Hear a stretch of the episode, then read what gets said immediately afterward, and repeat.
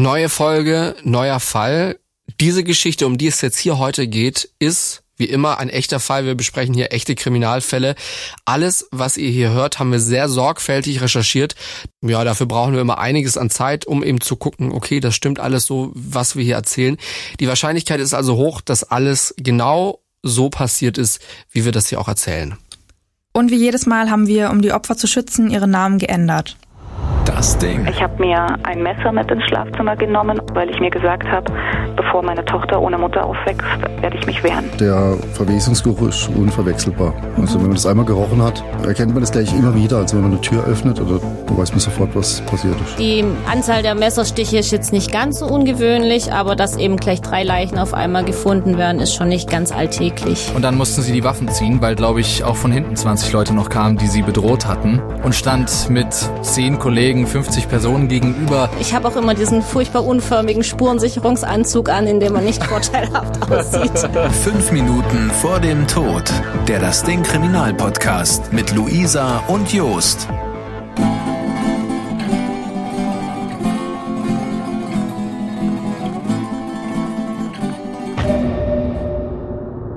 Folge 44. Der Spanner. Es ist der 31. Juli 2002. Es ist Hochsommer und wie das eben im Hochsommer ist, ist es auf Mallorca sehr heiß in dieser Zeit. An diesem Abend geht ein Mädchen, wir haben sie Sally genannt, mit ein paar Freundinnen feiern. Man muss dazu sagen, Sally ist in diesem Sommer 15 Jahre alt und gerade erst zu ihrer Mutter vorübergehend nach Mallorca gezogen. Das ist irgendwie so eine Geschichte, mal ist sie in Deutschland gewesen, mal wieder bei ihrer Mutter auf Mallorca. Das hat sich immer so ein bisschen abgewechselt. Aber an diesem 31. Juli geht sie abends feiern mit Freundinnen. Und am nächsten Tag ist sie verschwunden. Fünf Minuten vor dem Tod. Was ist da passiert? Fünf Minuten vorher ist das Opfer in ihrem Schlafzimmer und sie will gerade ins Bett gehen. Dann drückt ihr jemand, der Täter, ein Stück Stoff vors Gesicht und alles wird schwarz. Wir haben das Jahr 2001, das wissen wir schon, und im Frühjahr von diesem Jahr 2001 zieht Michael von Deutschland um nach Mallorca. Er hat ziemlich viel Geld dabei, ungefähr 30.000 D-Mark. Das war kurz vor der Währungsumstellung auf Euro. Das heißt, es sind natürlich heute dann entsprechend ungefähr 15.000 Euro. Das Geld, das er dabei hat, diese 30.000 D-Mark, hat er nicht legal verdient. Auf Mallorca will Michael neue Leute kennenlernen und das macht er auch. Im März lernt er dann Fabio und Torben kennen. Die kommen, wie auch er, aus Deutschland. Die drei ziehen zusammen irgendwo auf Mallorca in eine WG. Fabio und Torben sind aber relativ, ja, man sagt knapp bei Kasse, kann man sagen, die haben nicht viel Geld. Also zahlt Michael die Kaution, die Maklerprovision und auch die erste Monatsmiete. Michael will auch seine beiden neuen Freunde damit beeindrucken, dass er eben Geld hat oder scheinbar Geld hat, muss man eigentlich schon fast sagen, und will sich deswegen so ein bisschen an sie binden. Er will sie damit beeindrucken, damit eine Freundschaft aufbauen. Im April zieht dann auch noch Lars zu diesen drei Männern in die WG. Er ist ein Freund von Fabio. In dieser Wohnung, in dieser WG wird es relativ schnell eng. Fabio und Lars müssen sich ein Zimmer teilen.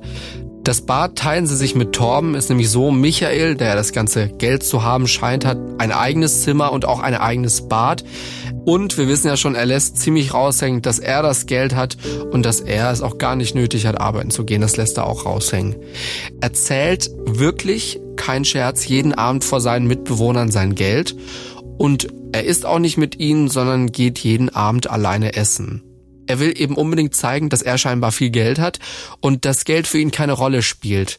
Er kauft sich neue Autos, ein Motorrad, eine Rolex und schließlich dann auch irgendwann einen für ihn extra angefertigten Goldring. Man muss auch dazu sagen, diese Autos hat er sich nicht alle auf einmal gekauft und dann standen die da irgendwo rum, sondern er kommt mal mit diesem an und mal mit jenem. Wir wissen jetzt nicht mal hundertprozentig, ob er das vielleicht nicht auch gemietet hat oder so. Jetzt nochmal zurück zu diesem angefertigten Goldring. Obwohl Fabio, Torben und Lars nicht danach fragen explizit, sagt er ihnen, dass dieser Ring, von dem wir es gerade hatten, 15.000 D-Mark gekostet hat. Also ungefähr 7500 Euro, wenn man es heute umrechnen würde. Sie wissen aber nicht genau, woher dieses Geld stammt, das er überhaupt zu haben scheint. Michael sagt nur, dass er das Geld von jemandem in Deutschland bekommen würde, mit dem er, Zitat, irgendwelche Geschäfte macht.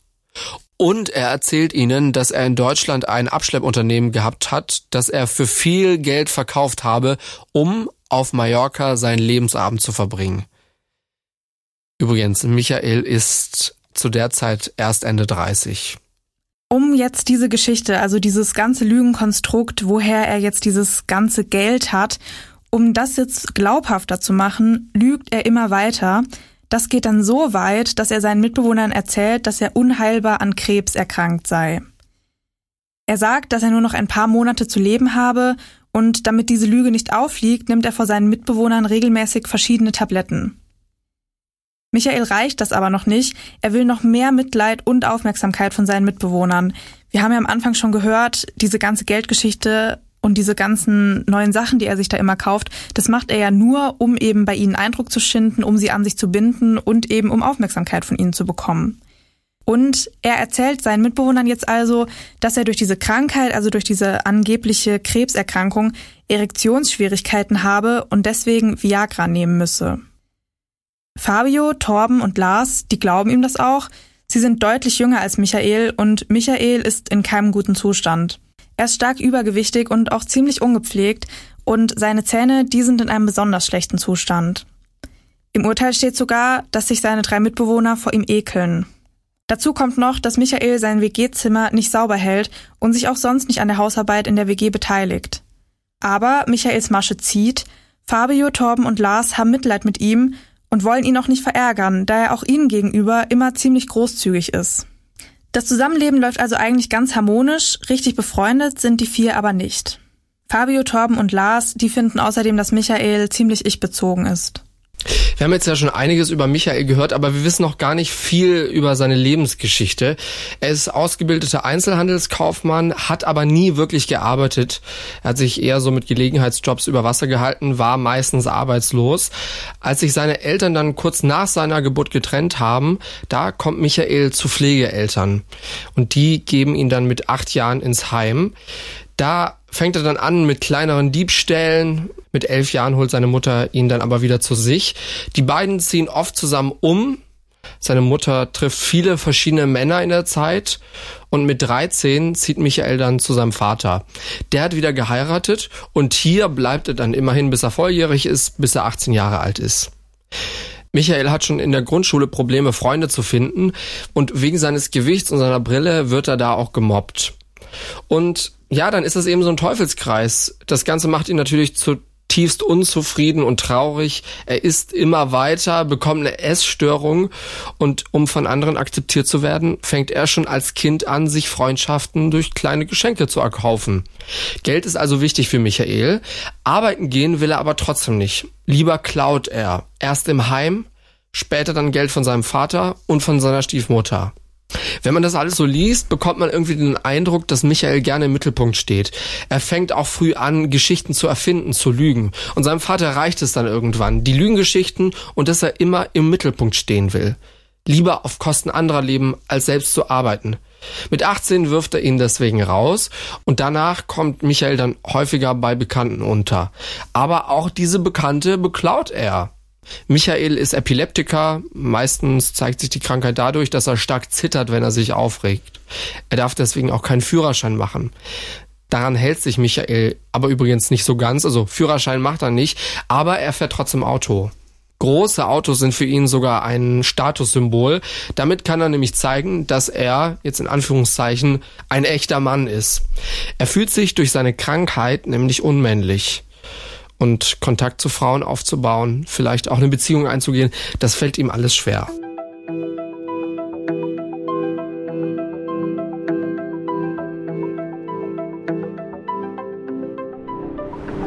Irgendwann entscheidet sich die WG dafür, jemanden einzustellen, der bei ihnen zu Hause putzt, damit sie das eben nicht mehr selber machen müssen.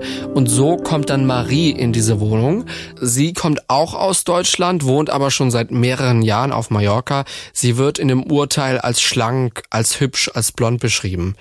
Und hier auf Mallorca arbeitet sie für verschiedene Leute als Putzhilfe und hat auch noch einen Job auf dem Flughafengelände in Palma. Was ist Maries Meinung über Michael? Sie findet Michael, genau wie seine Mitbewohner, unattraktiv, kommt aber ganz gut klar mit ihm. Michael aber, der findet Marie wiederum sehr attraktiv und er will eine sexuelle Beziehung mit ihr. Das sagt er ihr auch ganz offen ins Gesicht. Er erzählt ihr, dass er schon lange keinen Sex mehr gehabt habe, weil er mit seinem Aussehen Probleme habe, Frauen kennenzulernen. Marie sagt ihm aber ganz deutlich nein. Sie sagt ihm auch, dass sie ihn unattraktiv findet und dass sie nicht mit ihm zusammen sein will. Aber Michael gibt nicht auf, lässt nicht locker. Er verspricht ihr abzunehmen und er verspricht ihr seine Zähne machen zu lassen. Man muss aber auch dazu sagen, das zieht er nicht wirklich durch. Also er nimmt da nicht groß ab. Er versucht jetzt trotzdem Marie auf andere Wege rumzukriegen. Er macht ihr zum Beispiel teure Geschenke, schenkt ihr zum Geburtstag auch mal Unterwäsche, was ja auch so ein bisschen seltsam ist. Überlegt mal, ihr schenkt der Person, die zu euch nach Hause kommt, um da sauber zu machen, Unterwäsche. Bisschen seltsam. Im Mai zieht dann die 19-jährige Patricia zu den vier Männern in die WG. Sie ist mit Torben befreundet und kommt aus Berlin. Und über den Sommer will sie jetzt eben Torben besuchen und zieht deswegen zu ihm in diese WG. Die Wohnung, die war ja eigentlich für vier Leute schon zu klein. Deswegen müssen sich Torben und Patricia jetzt ein Zimmer teilen. An ihrem ersten Abend in der WG verwickelt Michael sie dann in ein Gespräch. Er erzählt ihr dann dieselbe Story wie den anderen, also dass er Krebs hat, dass er auch aus Deutschland kommt und dort ein Abschleppunternehmen gehabt hätte und eben diese ganze Story. Dann fragt er sie, ob sie einen Freund habe und ob er ihr Typ sei. Patricia ist von der Frage überrascht. Sie kennt Michael ja kaum und sie findet die Frage auch ziemlich unpassend und aufdringlich. Sie antwortet ihm aber trotzdem und sagt ihm, dass er nicht ihr Typ sei. Das nimmt Michael dann wohl so hin und fragt dann auch nicht weiter nach. Irgendwann fällt Michael dann aber auf, dass Patricia wohl an Lars interessiert zu sein scheint. Das passt ihm ganz gut. Er will unbedingt, dass die beiden zusammenkommen, er hofft nämlich, dass sich die beiden ihm verpflichtet fühlen, wenn er dafür sorgt, dass sie zusammenkommen. Er gibt also Fabio und Torben Geld, damit die ausgehen können und Patricia und Lars dadurch ungestört sind. Und Michaels Plan, der geht tatsächlich auf. Lars und Patricia, die kommen wirklich zusammen. Michael, der bezahlt alle ihre Ausflüge, lädt sie zum Essen ein. Im Gegenzug ist er bei all diesen Unternehmungen natürlich immer mit dabei. Patricia, der macht es aber nichts aus, also sie stört es nicht sonderlich. Sie versteht sich eigentlich mittlerweile richtig gut mit Michael und ist auch dankbar dafür, dass er ihr gegenüber so großzügig ist.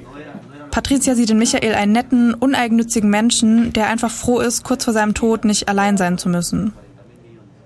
Michael weiß, dass Patricia ihn so sieht und nutzt das für sich aus. Also er bekommt dadurch ja Aufmerksamkeit eben von Patricia, Lars und auch den anderen Mitbewohnern und verbringt eben viel Zeit mit seinen vermeintlichen Freunden.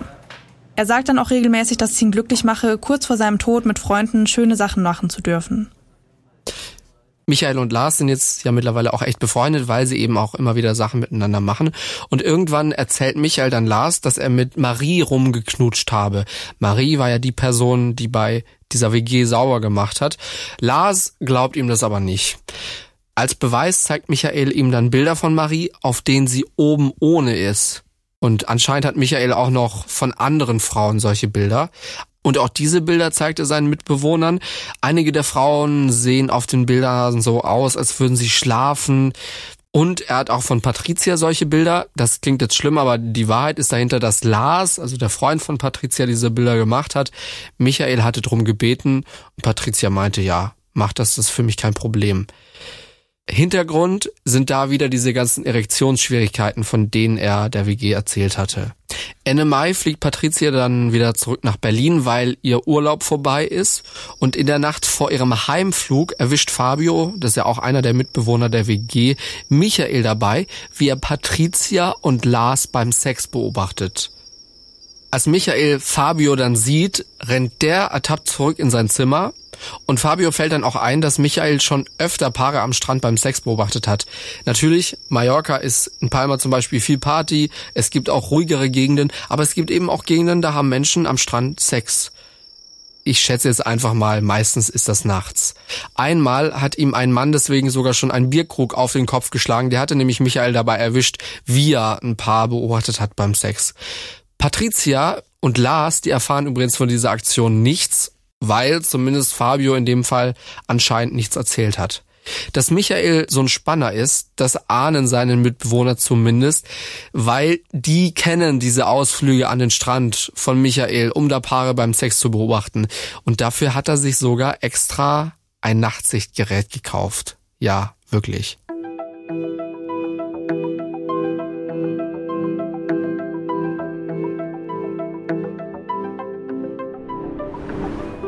Im Juni, nachdem Patricia dann wieder heimgeflogen ist, ziehen Lars und Michael dann aus der WG aus. Also es hat wohl ein paar Spannungen gegeben mit Fabio und Torben und deswegen wollten die sich jetzt einfach was eigenes suchen. Michael mietet für sich und Lars dann eine kleinere Wohnung. Und es ist so wie in der WG, Michael übernimmt am Anfang wieder alle Kosten. Patricia und Lars, die bleiben in Kontakt, obwohl Patricia jetzt schon längst wieder zurück in Berlin ist. Sie verabreden sich für den Sommer wieder auf Mallorca. Michael weiß, dass Lars finanziell von ihm abhängig ist. Als er hört, dass Patricia im Sommer zu Besuch kommt, sieht er seine Chance. Er drängt Lars jetzt dazu, in eine der Wände in seinem Zimmer ein Loch zu schlagen, damit er, also Michael, Lars und Patricia beim Sex zuschauen kann. Lars findet den Vorschlag, Zitat, abartig, aber er weiß eben auch, dass er von Michael finanziell abhängig ist. Michael erzählt Lars dann auch wieder von seinen Erektionsschwierigkeiten. Er sagt, dass er dadurch schon lange keine Beziehung mehr gehabt habe. Anderen beim Sex zuzuschauen würde ihn aber erregen und dadurch könne er sich zumindest selbst befriedigen. Und Michaels Plan, der geht tatsächlich auf. Lars bekommt Mitleid und fühlt sich verpflichtet, ihm den Wunsch als Gegenleistung für die finanzielle Unterstützung zu erfüllen. Lars schlägt jetzt also ein Loch in die Wand und verdeckt es mit einer Wandbemalung, einer Spiegelkonstruktion und einem Bild. Im Sommer, der dann kommt, wohnt Patricia für sechs Wochen bei Michael und Lars. Von dem Loch in dieser Wand weiß sie nichts und sie bekommt davon auch nichts mit. Lars ist die Sache jetzt mittlerweile aber ziemlich unangenehm. Er schämt sich für diese ganze Sache mit diesem Loch und er schämt sich eben auch, da überhaupt zugestimmt zu haben, dass sie diese Aktion machen. Trotzdem erzählt Patricia nichts davon. Vor dem Sex verdunkelt Lars das Zimmer und lässt nur so ein paar Kerzen brennen damit sie halt ungefähr irgendwas sehen. Michael ärgert sich darüber, weil er dann eben weniger sieht, als wenn da noch volle Beleuchtung wäre, kann daran aber erstmal nichts ändern. Michaels Laune wird dann in diesem Sommer 2001 immer schlechter, auch weil das Geld langsam knapp wird. Lars muss jetzt anfangen, sich auch an den Einkäufen zu beteiligen und Michael fängt an, richtig finanziell Buch zu führen über sämtliche Ausgaben. Er verkauft die meisten seiner Sachen und er leiht sich sogar Geld von Patricia. Als Lars dann aber seinen Job verliert, hilft das alles nichts mehr. Deswegen Anfang September fliegen Michael und Lars zurück nach Deutschland. Und hier in Deutschland muss Michael ins Gefängnis, Warum genau, das stand jetzt nicht in diesem Urteil, das wir hier hatten, aber es war wahrscheinlich wegen einem seiner kriminellen Geschäfte aus der Vergangenheit, von dem sein Geld ja bisher eigentlich stammte. Es kann aber jetzt nicht so was Großes, Schlimmes gewesen sein. Er bekommt dann auch Hafturlaub und im Juni 2002 muss das gewesen sein, nutzt Michael dann diesen Hafturlaub, um sich wieder abzusetzen nach Mallorca bevor er diesen Plan durchzieht, geht er noch mal in eine Apotheke und da will er sich Chloroform kaufen. Chloroform kennt ihr vielleicht aus Büchern oder aus Filmen, das ist ein Betäubungs- bzw. Narkosemittel. Michael denkt, dass er auch in Zukunft das nicht schaffen wird, eine Beziehung mit einer Frau aufzubauen. Und durch dieses Chloroform will er oder hofft er zumindest, Frauen ungestört betrachten und fotografieren zu können. Ja, das ist ziemlich krank. Dieser Apotheker da wundert sich, dass Michael Chloroform kaufen will. Dafür braucht man nämlich ein Rezept. Aber Michael hat kein Rezept. Er erzählt dem Mann, dass er mit dem Chloroform einige seiner Katzen töten wolle, weil er so viele habe. Der Apotheker sagt Michael, dass Chloroform sehr gefährlich ist und dass er dann dafür eben ein Rezept vom Tierarzt brauchen würde. Michael sagt, dass er sich das Rezept holen werde und er geht. Der Apotheker ist aber von dem Auftreten von Michael in dieser Apotheke so überzeugt, dass er schon mal das Chloroform auf Vorrat bestellt. Aber Michael kommt nicht wieder in diese Apotheke. Am 22. Juni 2002 setzt sich Michael dann in den Flieger nach Mallorca. Im Vergleich zum letzten Mal hat sich die Lage für ihn aber ziemlich geändert. Ohne Geld hat er keine Ahnung, wie er jetzt Freunde finden soll. Über einen Bekannten bekommt er Ende Juni zumindest ein Zimmer zur Untermiete bei zwei Brüdern. Diese Wohnung, die ist nicht weit weg von der Partymeile in Palma und tagsüber geht er jetzt hier oft in Lokale, um beim Kartenspielen Leute kennenzulernen. Hier trifft er jetzt Dario wieder. Den kennt Michael noch von seinem letzten Aufenthalt auf Mallorca und am Anfang kann Dario Michael auch ziemlich gut leiden. Später fällt ihm aber auf, wie aufbrausend und jähzornig Michael beim Kartenspielen werden kann. Irgendwann fragt Michael Dario dann, ob er ihm bei seiner Arbeit in seinem Schnellimbissstand helfen darf. Da kriegt er den Job, obwohl Dario ja da schon so Zweifel an Michael hat. Von Michaels Geldproblem weiß Dario auch nichts. Michael sagt, dass er Langeweile habe und deshalb arbeiten wolle. Michael arbeitet dann noch eine Weile als Fahrer für Dario. Als der aber dann rausfindet, dass Michael gar keinen Führerschein hat, wirft er ihn wieder raus. Auch mit seinen Mitbewohnern, also diesen beiden Brüdern, schafft Michael es nicht, sich anzufreunden. Die beiden lassen sich von seinen Geschichten über seine Krankheit nicht beeindrucken. Und auch von seinen angeblichen Frauenbekanntschaften halten sie nichts. Sie glauben nämlich, dass Michael lügt. Ihnen ist aufgefallen, dass die Frauen auf den Bildern, die Michael ihnen zum Beweis zeigt, meistens die Augen zu haben. Und sie glauben jetzt, dass er die Frauen beim Schlafen fotografiert oder die Bilder einfach von jemand anderem bekommen hat.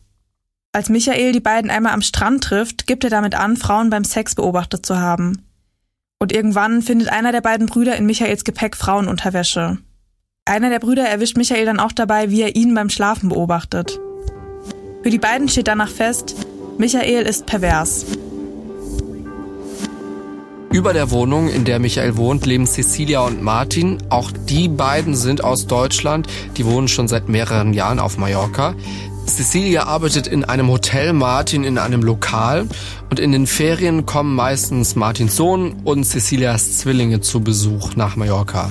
Martins Sohn ist 14, die Zwillinge Sally und Roman sind 15 Jahre alt und das Verhältnis von Cecilia zu ihren Kindern ist schwierig. Als sie vor einigen Jahren nach Mallorca ausgewandert ist, hat sie Sally und Roman mitgenommen. Später sind diese Zwillinge dann aber wieder zurück nach Deutschland gegangen und Cecilia hat das Sorgerecht auf das Jugendamt übertragen. Also da ist eine ziemliche, für die Kinder schwierige Geschichte dahinter. Sally hat aber jetzt eine eigene Meinung zu der ganzen Sache. Sie will dauerhaft auf Mallorca bleiben und hier auf Mallorca auch zur Schule gehen. Aber Cecilia hat damit ein bisschen ihr Problem, auch weil sie mit Sally nicht so richtig klarkommt.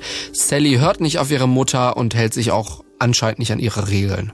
Sie geht zum Beispiel, auch wenn sie erst 15 Jahre ist, viel lieber abends zum Feiern raus und auf der Partymeile da auf Mallorca kennen sie bald auch schon sehr, sehr viele Menschen.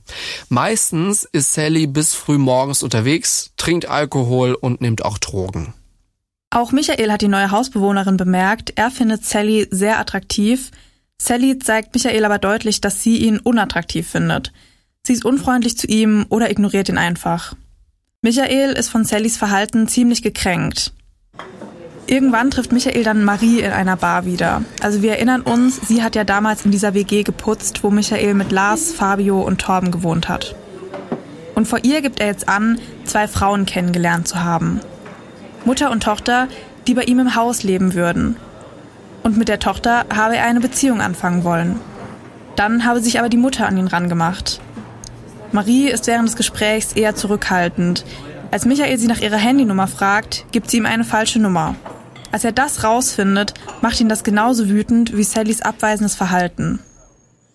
Michael, der will sich jetzt rächen und er setzt in der kommenden Zeit alles daran, an Drogen zu kommen, die eine ähnliche Wirkung wie Chloroform haben. Also wir erinnern uns, Chloroform, das ist ja ein Betäubungsmittel. Er spricht dann auch mit einem seiner Mitbewohner, also einem von diesen beiden Brüdern, und erzählt ihm, dass er K.O.-Tropfen brauche, um sich damit an einer Frau zu rächen. Die habe rumerzählt, von ihm vergewaltigt worden zu sein. Er bittet dann auch noch um Ecstasy, LSD und Haschisch. Keiner von den beiden Brüdern geht aber darauf ein. Diesen Brüdern, denen wird das Zusammenwohnen mit Michael langsam zu viel. Sie finden, dass er, Zitat, krank im Kopf sei und sie finden es auch unheimlich, dass er immer einen Elektroschocker dabei hat. Sie sind genervt darüber, dass Michael so unordentlich ist und sich auch nicht an der Hausarbeit beteiligt. Obwohl sie eigentlich länger auf Mallorca bleiben wollten, fliegen sie schon Mitte Juli 2002 wieder nach Hause. Hier kommt jetzt Cecilia ins Spiel. Sie wohnt in der Wohnung über Michael und hat diese Wohnung von Michael ab August gemietet, um eben Abstand von Martin zu gewinnen, mit dem sie ja zusammen wohnt. Das heißt, der Plan ist, sie wohnt in der Wohnung und Martin weiter darüber in der Wohnung. Warum das Ganze? Martin ist nämlich ganz und gar nicht damit einverstanden, welche Freiheiten Sally sich die ganze Zeit rausnimmt und wie frech sie zu ihrer Mutter, also zu Cecilia ist. Er kritisiert dafür Cecilia ziemlich doll. Die haben Probleme, Streit, sowas in die Richtung muss es gewesen sein. Die Beziehung steht auch auf der Kippe, das heißt, da muss schon ordentlich Streit gewesen sein. Um diese Miete nicht alleine zahlen zu müssen und weil sie eben weiß, dass Michael im Herbst wieder nach Deutschland will, bietet Cecilia Michael an, dass er doch als Untermieter weiter in seinem Zimmer wohnen bleiben kann. Dieses Angebot, das nimmt Michael auch an. Jetzt haben wir ja noch nicht August, das heißt, offiziell hat sie diese Wohnung noch gar nicht angemietet. Das heißt, sie schläft auch weiter oben. Mittlerweile haben aber die Sommerferien angefangen und Roman, einer der Zwillinge, kommt zu Besuch nach Mallorca. Roman und Cecilia schlafen oben in der Wohnung mit Martin und seinem Sohn. Sally, die hat ihr Zimmer unten in der Wohnung mit Michael. Die beiden wohnen also alleine zusammen in dieser Erdgeschosswohnung. Sechs Tage vor Sallys Tod, am 25. Juli, will Sally abends mit zwei Freundinnen ausgehen. Eine der beiden fliegt am nächsten Tag nach Hause in die Niederlande.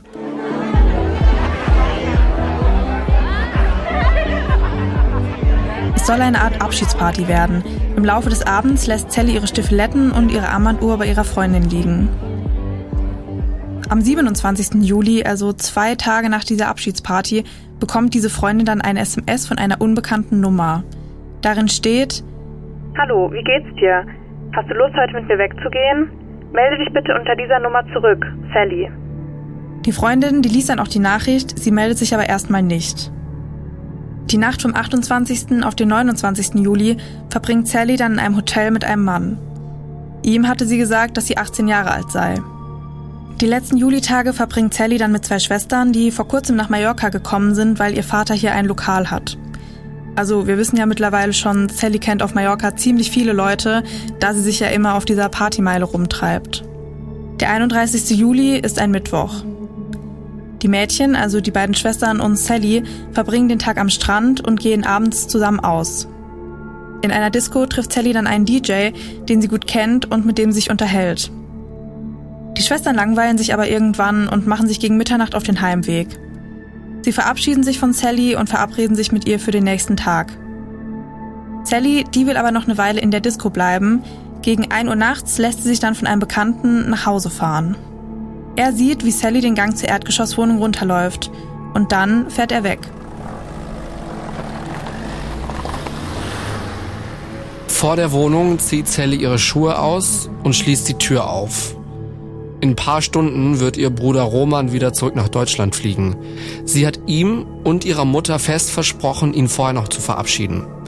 Sally geht in ihr Zimmer und macht sich fürs Schlafengehen fertig. Außer ihr ist sonst nur noch Michael in der Wohnung. Sally zieht sich bis auf die Unterwäsche und auf die Socken aus, um dann eben ins Bett zu gehen. Ihre Klamotten hängt sie an die Garderobe in ihrem Zimmer. Michael hört, dass Sally nach Hause gekommen ist und er sieht für sich selbst da eine Chance. Er will sich immer noch an Sally rächen. Er hat mittlerweile auch irgendwo Chloroform besorgt. Wo er das her hatte, das konnten wir aber nicht rausfinden. Was dann passiert, das kann man später auch nicht mehr genau rekonstruieren. Die anderen Leute im Haus, die haben keine verdächtigen Geräusche mitbekommen. Das Gericht geht dann später davon aus, dass Sally sich bestimmt gewehrt hätte, hätte sie irgendwie mit einem Angriff gerechnet. Also hätte sie gewusst, okay, jetzt kommt hier ein Angriff auf mich zu, hätte sie sich gewehrt. Fest steht aber nur, dass Michael es irgendwie schafft, Sally mit dem Chloroform zu betäuben. Er hat aber für diese Betäubung viel zu viel von dem Chloroform benutzt. und deswegen stirbt Sally. Das Gericht wird später sagen, dass Michael Sally ursprünglich wahrscheinlich nur, also nur in Anführungszeichen, betäuben wollte, um so Macht über sie zu haben, Macht ausüben zu können. Dass er sie missbrauchen oder sogar vergewaltigen wollte, dafür hatte das Gericht nicht genügend ausreichend Beweise, um zu sagen, das wollte er. Noch in dieser Nacht schafft Michael Sallys Leiche weg. Er legt sie in die Sträucher einer leerstehenden Finca. Am Vormittag warten Cecilia und Roman dann auf Sally, aber sie kommt nicht. Roman holt dann sein Gepäck aus der Wohnung unten. Er hatte sein Gepäck einfach da abgestellt. Warum, wissen wir jetzt auch nicht. Aber er trifft weder Sally noch Michael. Cecilia ärgert sich ziemlich über ihre Tochter. Sie geht davon aus, dass Sally trotz ihres Versprechens nicht nach Hause gekommen ist. Abends trifft Cecilia dann Michael in der Wohnung. Sie sagt ihm, dass sie sich über Sally ärgert. Sie fragt ihn, ab wann er am Abend zu Hause gewesen sei und ob er Sally gesehen habe. Michael sagt dann aber, dass er bis morgens in einem Lokal gewesen sei und Sally nicht gesehen habe. Als Sally auch am Wochenende nicht wieder auftaucht, macht Cecilia sich dann aber so langsam Sorgen. Sie fragt in den Lokalen nach, in die Sally abends gern zum Feiern geht, aber seit dem frühen 1. August hat Sally niemand mehr gesehen. Eine knappe Woche später, also am 6. August, gibt Cecilia dann eine Vermisstenanzeige auf. Und Michael, der tut einen noch verständnisvoll. Er nimmt Cecilia in den Arm, er kocht ihr Kaffee und beteiligt sich an der Suche nach Sally. Zusammen mit Cecilia verteilt er sogar Flugblätter. Das Gericht wird später sagen, dass er das gemacht hat, um den Verdacht von sich zu lenken. Die Polizei sucht in der Zwischenzeit natürlich nach Sally. Sie befragt sämtliche Freunde, Freundinnen und Bekannte aus diesem Umfeld von Sally. Ja, und diese Befragungen, die sind relativ schwierig. Einige von Sallys Bekanntschaften waren ja irgendwie nur zum Urlaub auf Mallorca, sind mittlerweile auch wieder komplett weg von der Insel. Die meisten anderen können sich nur noch ungenau daran erinnern, wann sie Sally zum letzten Mal irgendwo gesehen haben und was sie da gemacht haben. Als Cecilia dran ist, als sie befragt wird von der Polizei, erzählt sie den Polizisten nichts von Michael. Michael und Sally haben ja zusammen alleine in dieser Wohnung gewohnt, obwohl Sally ja noch minderjährig war und Cecilia dadurch ihre Aufsichtspflicht verletzt hat. Cecilia hat nämlich Angst, deswegen mit dem Jugendamt in Deutschland Probleme zu bekommen. Also erzählt sie nichts über diese Wohnsituation. Michael wird in der Zwischenzeit immer nervöser und am 22. August geht er in eine Apotheke und fragt nach Chloroform. Falls nämlich Sallys Leiche gefunden wird, hofft er, dass die Polizei glaubt, dass er vor dem 22. August kein Chloroform besessen haben könne und man das dann eben als Beweis sieht, okay, hier am 22. August hat er sich Chloroform besorgt. Das Gericht wird später aber sagen, und das ist jetzt relativ interessant, dass er dieses neu gekaufte Chloroform auch tatsächlich benutzen wollte. Das wollte er nicht nur da haben, dass es als Beweismittel gefunden wird, das wollte er tatsächlich auch benutzen. Er sei, Zitat, auf den Geschmack gekommen. Der Apotheker fragt Michael, wofür er das Chloroform brauchen würde. Michael sagt, dass er damit Möbel restaurieren wolle. Das ist, muss man auch dazu sagen, nicht ungewöhnlich. Man kann damit auch Möbel restaurieren. Was noch dazu kommt, in Spanien braucht man kein Rezept für Chloroform. Und deswegen kommt er auch an dieses Chloroform. Wir spulen einen Monat vor, und zwar zum 20. September. Das ist ein Freitag. Als der Hausverwalter der Finca das Gelände abläuft, findet er Sallys Leiche. Die Presse berichtet von einem Leichenfund und die Polizei hat da schon den Verdacht, dass es sich bei dieser Leiche um Sally handeln könnte. Auch Cecilia hat Angst, dass die Tote Sally sein könnte. Und darüber redet sie dann auch mit Michael. Er tut wieder auf verständnisvoll, er nimmt sie in den Arm, er versucht sie zu beruhigen. Er sagt, dass es doch gar nicht möglich sei, dass Sally so etwas Schreckliches passiert sein könne. Michael weiß aber natürlich, dass die Leiche auf jeden Fall Sally ist. Am 23. September haut er deswegen aus der Wohnung ab. Er kauft eine Fahrkarte für eine Fähre und verlässt die Insel zwei Tage später.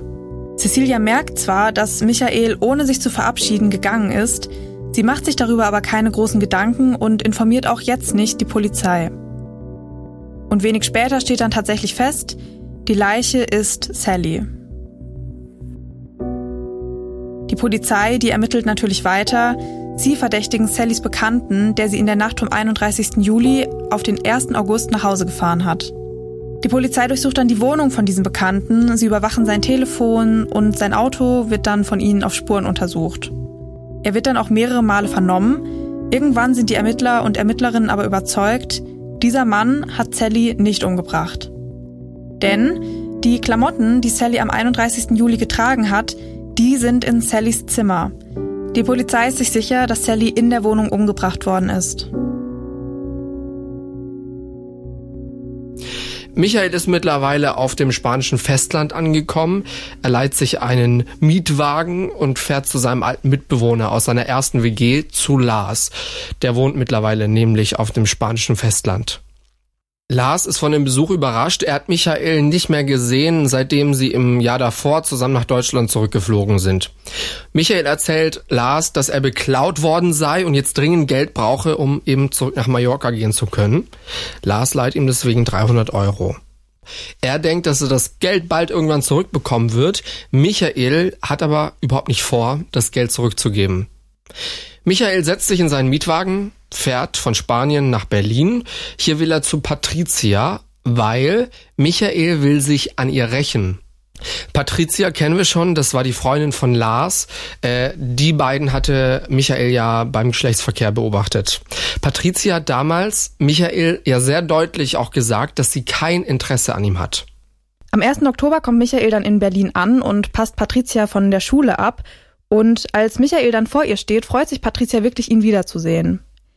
Sie haben seit dem letzten Sommer zwar ab und zu telefoniert, gesehen haben sie sich seitdem aber nicht. Michael sagt ihr jetzt, dass sie sofort mitkommen solle, weil er ihr ein gebrauchtes Auto gekauft habe und er das jetzt mit ihr abholen wolle.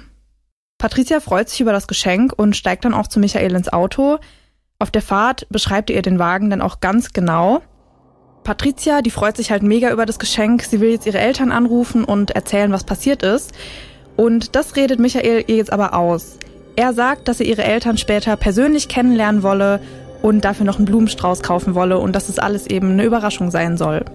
Außerdem will er eben die Reaktion ihrer Eltern auf das neue Auto sehen. Patricia ruft also nur kurz an, um ihren Eltern eben Bescheid zu geben, dass sie später nach Hause kommt. Die beiden fahren dann zwei Stunden miteinander durch die Gegend.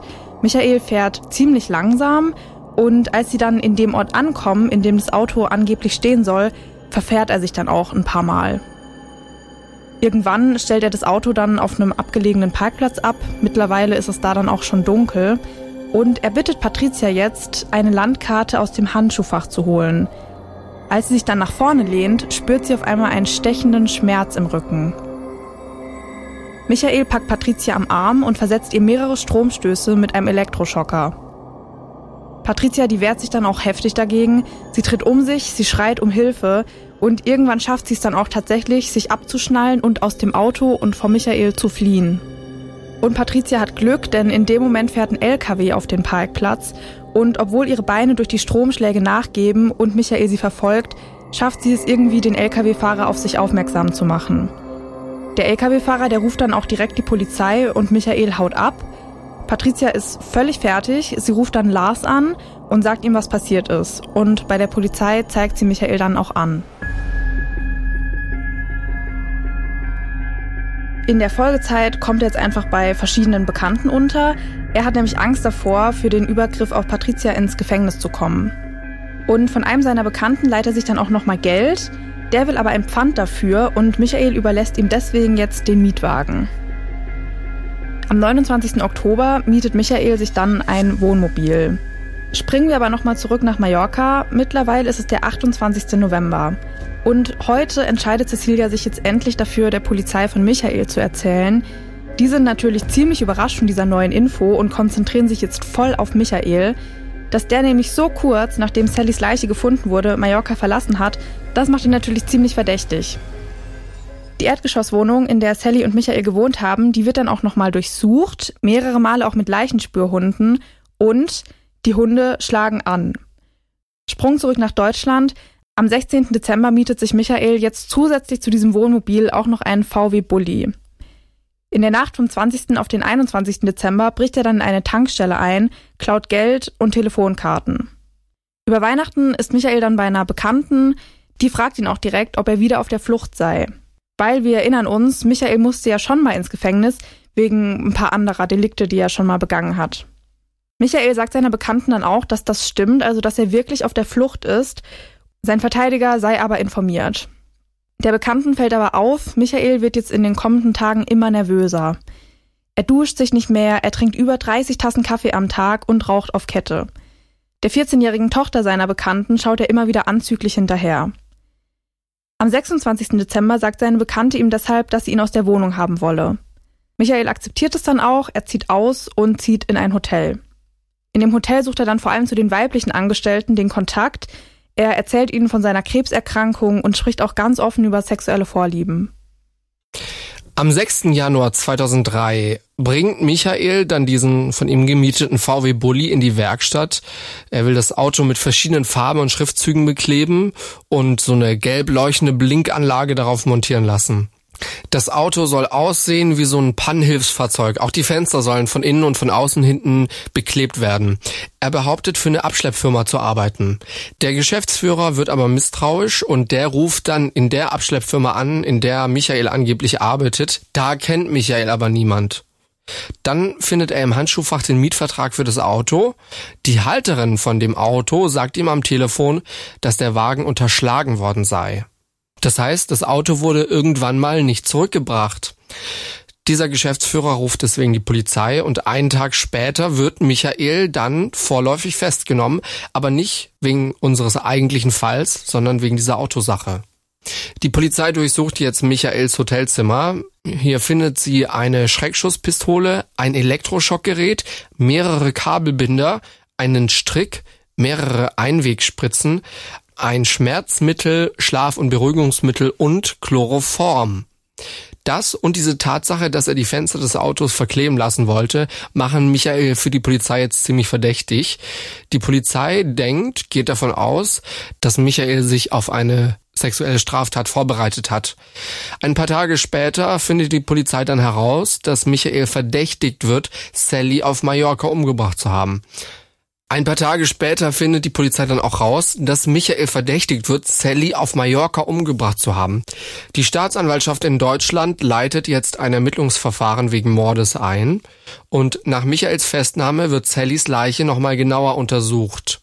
Und weil die Polizei in Deutschland ja Chloroform bei Michael gefunden hat, wird speziell auch nach Chloroform geschaut. Das ist aber relativ aufwendig. Erst im November 2004, also knapp zwei Jahre nach dem Tod von Sally gibt es dann Ergebnisse und man kann endgültig sagen, dass Sally wirklich daran gestorben ist. Für eine Verurteilung reicht das aber noch nicht und Michael schreitet natürlich ab, dass er was mit der Sache zu tun hatte. Er erzählt der Polizei jetzt alles Mögliche. Er sagt, er wollte mit dem Chloroform Katzen umbringen, Selbstmord begehen, Schriftzüge an einem Auto entfernen. Die Polizei, die glaubt ihm diese Ausreden aber nicht. Für sie steht fest, Michael hat Sally umgebracht. Beweisen können sie es aber nicht. Ende Dezember wird Michael dann wegen Betruges in zehn Fällen gefährlicher Körperverletzung und Diebstahls zu zwei Jahren auf Bewährung verurteilt. Bei der Körperverletzung, da geht es um den Angriff auf Patricia. Und ihr muss er jetzt auch Schmerzensgeld zahlen. Die Bewährungszeit wird dann auf fünf Jahre hochgesetzt, weil Michael in der Vergangenheit schon so viele Straftaten begangen hat. Der Mord an Sally ist für die Polizei aber noch nicht vergessen. Die setzt jetzt einen verdeckten Ermittler ein, um mehr aus Michael rauszukriegen. Und tatsächlich, ihm gegenüber sagt Michael, dass er Sally geschlagen habe. Sie sei dann gegen den Türrahmen gefallen und tot gewesen. Die Polizei hat jetzt also wirklich was gegen Michael in der Hand. Am 11. März 2005 wird dann schließlich der Haftbefehl wegen Mordes erlassen. Am 22. August 2006, vier Jahre nach dieser Tat, wird Michael wegen Körperverletzung mit Todesfolge verurteilt. Warum nicht wegen Mordes oder wegen Totschlags, das können wir euch jetzt nicht erzählen, aber man konnte ihm anscheinend nicht genug nachweisen. Das Gericht bezieht die anderen Straftaten, für die er im Dezember 2004 schon mal verurteilt wurde, mit ein in dieses Urteil. Das Urteil lautet Gefängnis für acht Jahre. Michaels Verteidigung geht in Revision wegen eines Verfahrensfehlers. Die Verteidigung sagt nämlich, es wurde gegen den Grundsatz der Selbstbelastungsfreiheit verstoßen. Michael sei durch den Einsatz des verdeckten Ermittlers dazu gedrängt worden, sich selbst zu belasten. Der Bundesgerichtshof hebt das Urteil dann auch tatsächlich auf. Es kommt nochmal zum Prozess, diesmal ohne dass Michaels Geständnis als Beweis gewertet wird. Die Indizien reichen aber aus. Am 29. Februar 2008 wird Michael zu neun Jahren und sechs Monaten Gefängnis verurteilt. Die Verteidigung geht wieder in Revision, diesmal erfolglos. Michael muss ins Gefängnis für neun Jahre und sechs Monate. Ziemlich krasser Fall mit ziemlich viel hin und her noch am Ende auch dieser verdeckte Ermittler, nur durch den konnte Michael ja dann, also nur durch den konnte dieser Fall ja dann nochmal neu aufgerollt werden. Und wir fanden das ziemlich interessant, also was verdeckte Ermittler eigentlich so dürfen und was nicht, weil Michael, dem hat es natürlich gar nicht gepasst, dass diese Aussage dann vor Gericht verwendet wurde, wie man ja dann auch später gesehen hat. Und deswegen haben wir es bei unserer Justizexpertin Elena nochmal gefragt, was verdeckte Ermittler eigentlich dürfen und wo da die Grenzen sind. Das hört ihr jetzt aber nach unserer Nachbesprechung. Das heißt, nicht abschalten jetzt, dranbleiben. Es wird wirklich super spannend. Also was sind so die No-Gos, was geht, was geht nicht, das gleich. Vorher unsere Nachbesprechung, Luisa, du sagst es, falls ihr die noch nicht kennt, da sprechen Luisa und ich einfach nochmal ganz kurz über diesen Fall und erzählen, wie das eben aus unserer Sicht alles für uns war. Unsere private Meinung, darum geht's jetzt. Wir hangeln uns da immer so entlang mit vier Karteikarten. Ich würde einfach mal mit der ersten anfangen.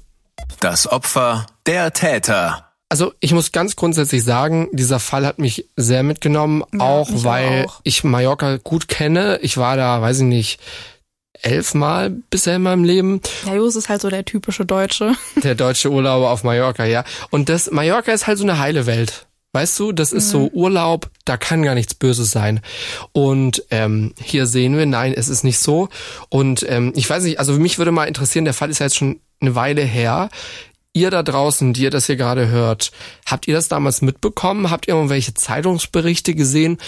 Weil sowas macht natürlich auch Schlagzeilen, wenn sowas auf so einer Urlaubsinsel passiert und dann noch ein Kind oder eine Heranwachsende, eine Jugendliche. Äh, schreibt gerne mal uns eine, eine Nachricht äh, über Instagram, at Kriminalpodcast heißen wir da, oder ähm, natürlich auch per Mail kriminalpodcast at dasding.de. Also mir wurde das an sich schon so beigebracht, dass auch wenn wir jetzt in so einer Hotelanlage sind, wo du dich ja eigentlich sicher fühlst, dass ich da dann halt nicht alleine irgendwie abends rumlaufen soll. Oder ich weiß noch, wir waren einmal in der Schweiz und da war ich aber erst 13 und da gab's so eine, ja, so eine Disco, sage ich jetzt mal, organisiert von diesem Jugendclub, wo mhm. du halt ab 13 hingehen konntest. Das war dann auch mit den Betreuern und so. Und ich weiß noch, ich, ich durfte da hin, aber irgendwie nur bis um elf oder zwölf und ich glaube, meine Mutter hat mich dann auch da abgeholt weil sie halt nicht wollte, dass ich dann abends durch diese Hotelanlage allein laufe. Ach krass, und wie groß war die Anlage? Das ist schon eine große Anlage. Aha. Ja, es kann schon auch im Urlaub passieren. Die äh, Karteikarte der Tatort haben wir jetzt eigentlich schon so ein bisschen mit abgehakt, deswegen wir mach, machen wir jetzt einfach mal weiter mit. Das hat uns überrascht. Was mich wirklich, wirklich überrascht hat, und das finde ich auch, weiß ich nicht, also da habe ich ein Unbehagen. Ähm, dieser Typ, wie lange der einfach mit so vielen Sachen durchgekommen ist. Wir reden da ja jetzt auch noch mal von dieser versuchten Vergewaltigung wieder zurück in Deutschland, ne, mit dem Elektroschocker und was da nicht noch war. Ähm, äh, weißt du, also der kam mit so vielem so lange durch. Ähm, auch die Flucht. Ich meine, heutzutage wäre das wahrscheinlich mit noch mehr Technologie und du hast ein Handy und ähm, die ganzen, die ganzen, ähm, die ganzen Leihautos haben alle GPS. Das wird wahrscheinlich noch mal schwieriger werden.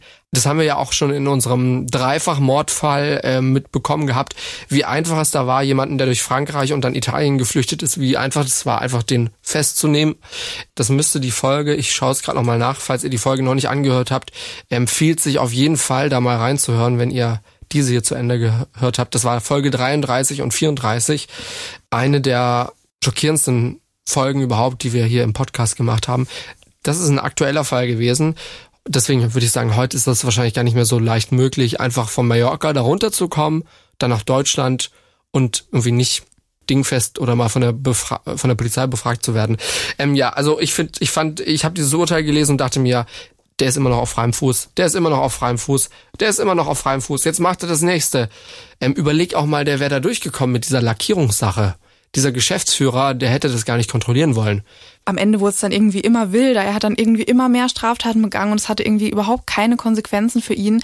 Da dachte ich mir auch so, okay, bisschen gruselig. Gruselig, ja. Ja, aber was mich tatsächlich am meisten überrascht hat, war einfach diese Tatsache, dass Sallys Mutter der Polizei so lange nichts davon gesagt hat, dass ihre minderjährige Tochter mit diesem älteren Mann da in der Wohnung gelebt hat.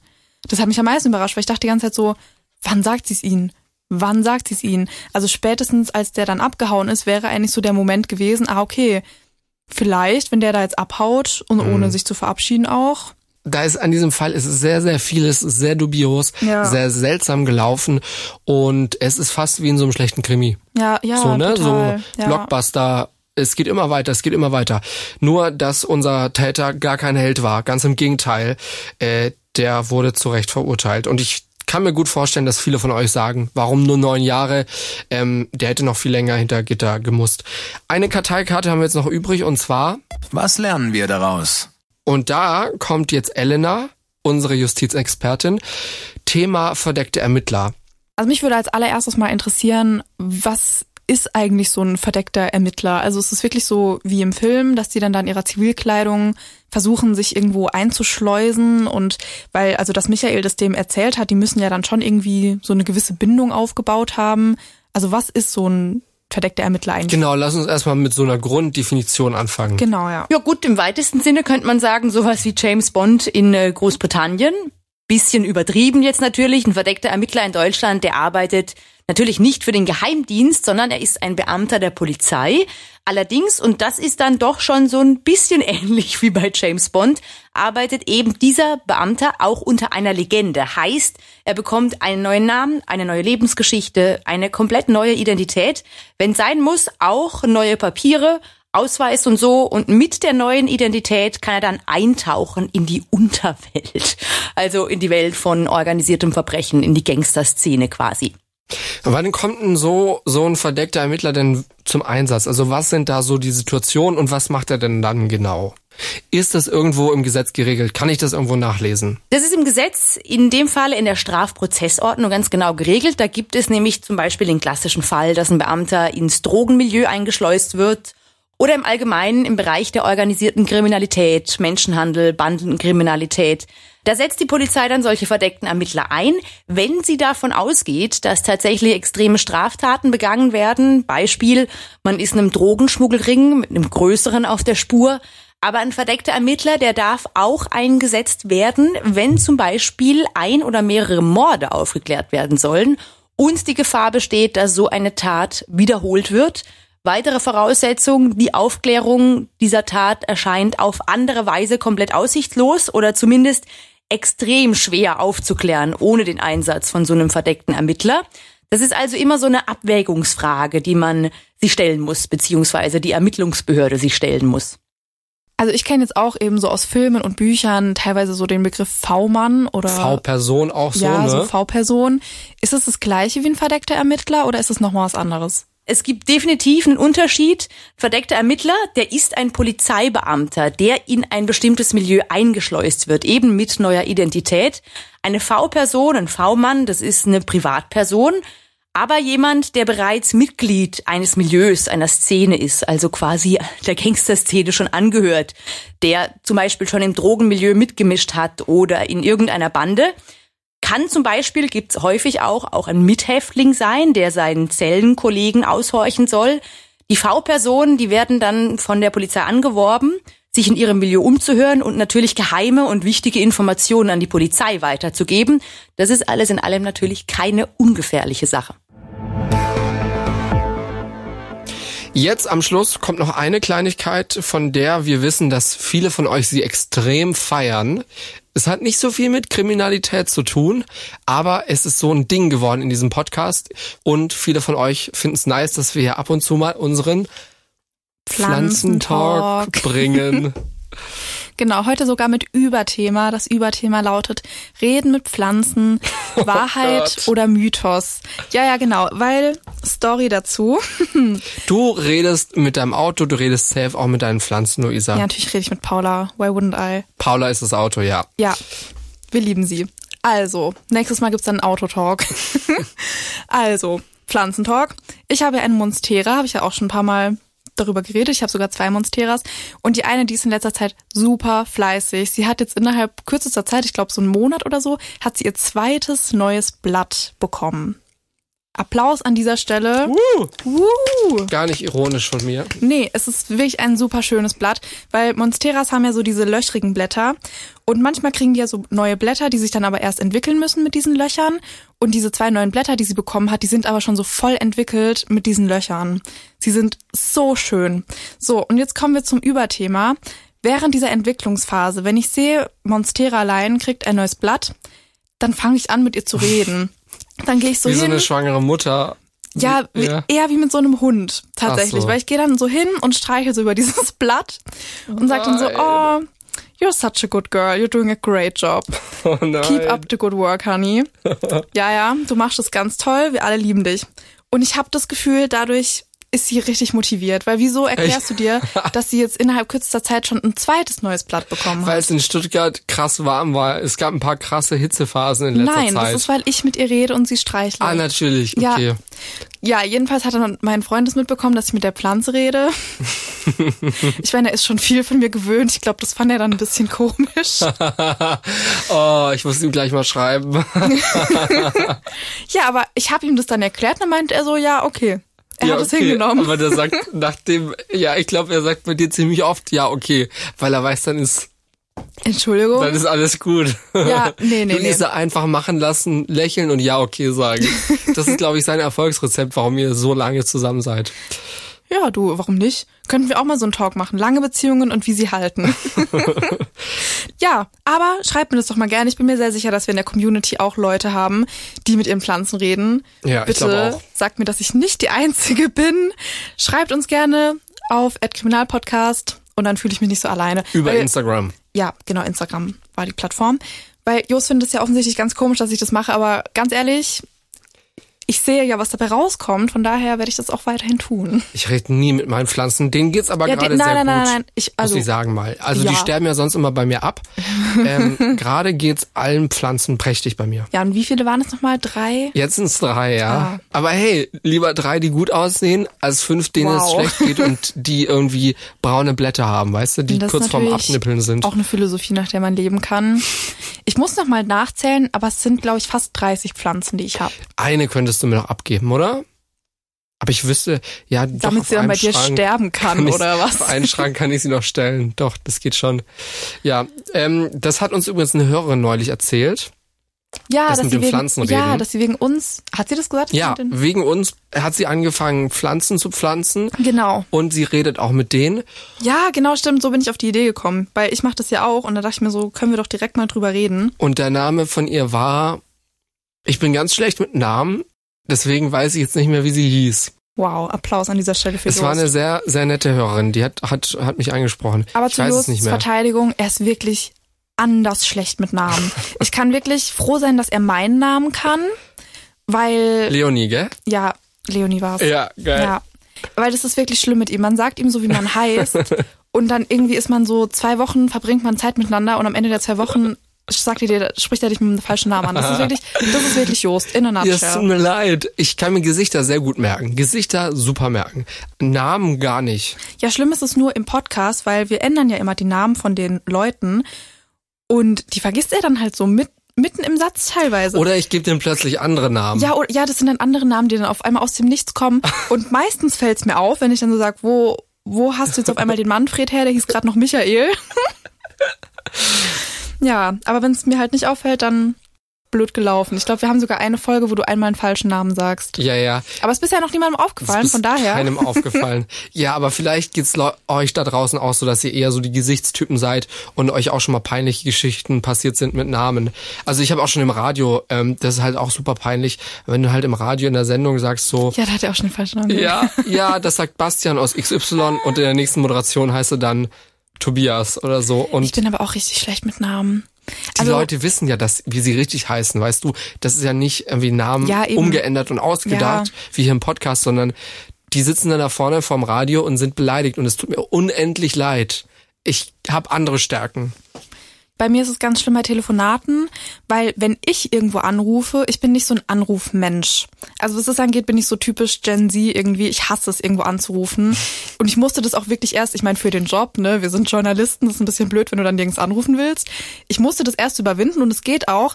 Aber früher, das weiß ich noch, da war ich vor Anrufen immer so ein bisschen nervös. Mhm. Und ich habe denen dann gar nicht so zugehört, wenn sie sich gemeldet haben, weil ich war so konzentriert auf den Satz, den ich sagen wollte. Weil ich war so voll konzentriert auf meinen Namen und so, ja, hallo, ich möchte bitte das und das von Ihnen, damit ich das so einwandfrei rüberbekomme. Und am Ende, ich wusste nicht mehr, wie die Leute heißen. Wow. Das ist ganz schlimm bei nee, mir. Die Probleme hatte ich noch nie. Okay, jetzt haben wir ganz viel über unsere privaten, persönlichen Probleme geredet. Ihr wisst Bescheid. Wir schicken Luisa und ihren Freund mal zur Paartherapie. Oh. Gott, wenn der das hört. Nein, ich ziehe das alles zurück. Ich ziehe das alles zurück. Die haben eine healthy relationship. Ja, neulich hat er eine Folge von uns gehört, ne? Also überleg, oh, wow. was du sagst. In zwei Wochen sind wir zurück. Und in zwei Wochen reden wir auch mit einem Ex-Häftling, wie das denn im Gefängnis wirklich ist.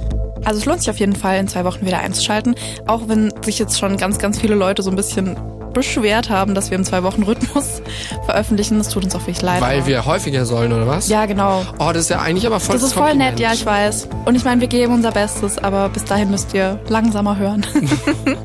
bis in naja, zwei Wochen. Bis dann. Tschüss. Fünf Minuten vor dem Tod. Der Das Ding Kriminalpodcast. Gibt's in der ARD Audiothek, der Das Ding App und überall, wo es Podcasts gibt. Und wem das nicht reicht, noch mehr Content findet ihr auf Instagram unter Kriminalpodcast.